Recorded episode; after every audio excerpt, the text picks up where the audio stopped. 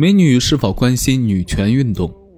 近些年，很多地方的女同胞都开始参与女权运动，她们的目的是在生活、自由和对幸福的追求上面争取到与男同胞相同的权利。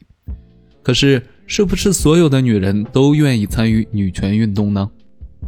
为了搞清楚这个问题，有人做了这样一个实验：他们把二十位女性的面部照片拿给男性来看，便让他们找出他们认为不漂亮的人。